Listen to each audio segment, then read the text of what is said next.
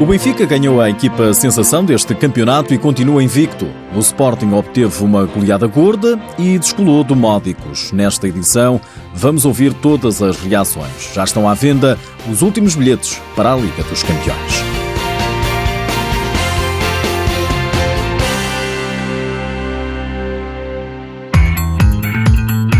O Benfica mantém a invencibilidade na Liga Portuguesa. No grande jogo da jornada 9, os encarnados venceram no terreno do Módicos a equipa sensação do campeonato por 5-2.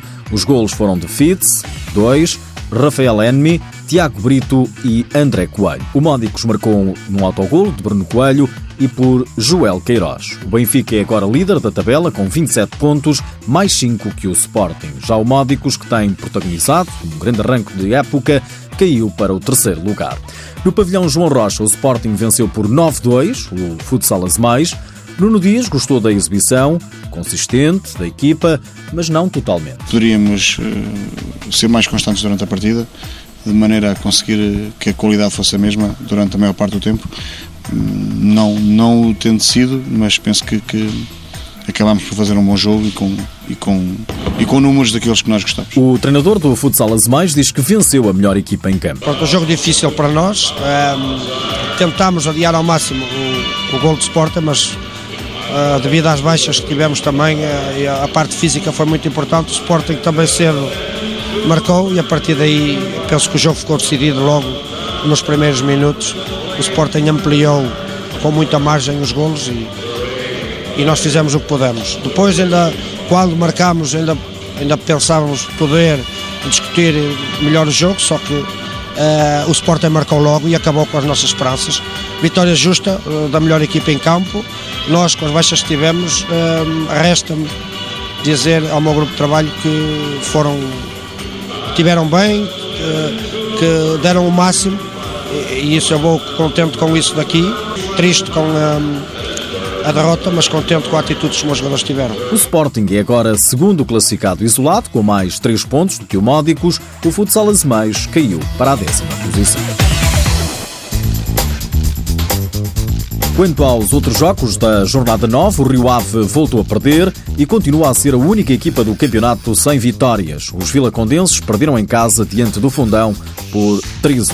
João Vasconcelos treinador do Rio Ave, apesar do mau momento, acredita na permanência. Temos que continuar a trabalhar para, para conseguirmos o objetivo. As coisas não são fáceis, mas também se fosse fáceis não éramos para nós, não era para nós, não era para este grupo. O grupo está, está comprometido e acho que acima de tudo vamos conseguir dar a volta a uma situação difícil, complicada, mas vamos, estamos com muita força para, como a equipa demonstrou hoje. A equipa deu sinais muito, muito positivos dentro de, uma, de, de, um, de um cenário difícil, a equipa demonstrou com estas, com estas ausências todas que tem, tem capacidade e tem competência para, para, para ficar na Liga Sport Zone, que é o nosso grande objetivo. O Fundão, depois de uma má fase, somou a terceira vitória consecutiva. O treinador João Nuno Ribeiro espera continuar na senda dos bons resultados. Conseguimos manter esta fase positiva, a consolidar os nossos processos e os nossos objetivos eh, e assim esperemos, esperemos continuar.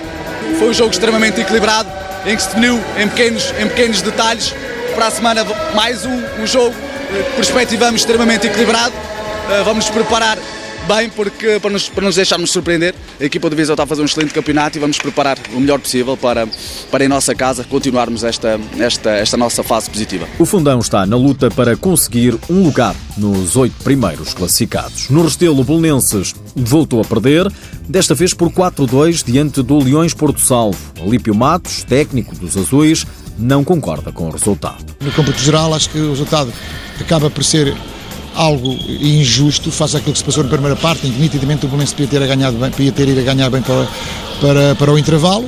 Não foi, e na segunda parte tentámos sempre recuperar os dois golos que sofremos na primeira, mas digo que sempre muito com o coração, muito pouco com a cabeça, e foi uma, uma, uma, segunda parte que não foi muito bem conseguida. Já o Leões Porto Salvo regressou às vitórias. O treinador, Rodrigo Almeida, espera dar continuidade aos triunfos. Coletivamente fomos muito sólidos, muito coesos, muito solidários e quero dar os parabéns uh, aos meus jogadores, uh, à minha equipa, uh, porque pé ante pé vamos nos reerguendo daquilo que foram algumas semanas bastante difíceis e estamos na luta, estamos na luta, vamos continuar a trabalhar porque isto ainda está muito no início ainda vai acontecer muita coisa ao longo desta Liga Sport Zone. Com esta vitória, o Leões Porto Salvo entrou em zona que dá acesso à taça da Liga. Destaque ainda para o jogo com mais golos, ao todo 16. Triunfo do Elétrico no terreno do Viseu por 11-5. O Brunhosa recebeu e venceu o Quinta dos Lombos por 2-1. A lista de melhores marcadores é liderada por Diego Cavinato, do Sporting, com 11 golos apontados. Estão à venda os últimos bilhetes para a Liga dos Campeões Ronda de Elite que se joga esta semana em Portugal, no Pavilhão João Rocha, em Alvalade. O Sporting e o Benfica vão discutir a passagem à Final Four, os dois no mesmo grupo, que também conta com o Sibirak da Rússia e o Makarska da Croácia. O clube leonino colocou à venda cerca de 400 bilhetes individuais. Recorde-se que os ingressos têm um custo de 10 euros para sócios do Sporting e 15 euros para adepto, eh, sendo que a venda dos ingressos para o confronto com o Benfica na última jornada está limitada aos sócios leoninos e tem um custo de 15 euros. O Clube da Luz também já abriu a venda nas bilheteiras do estádio.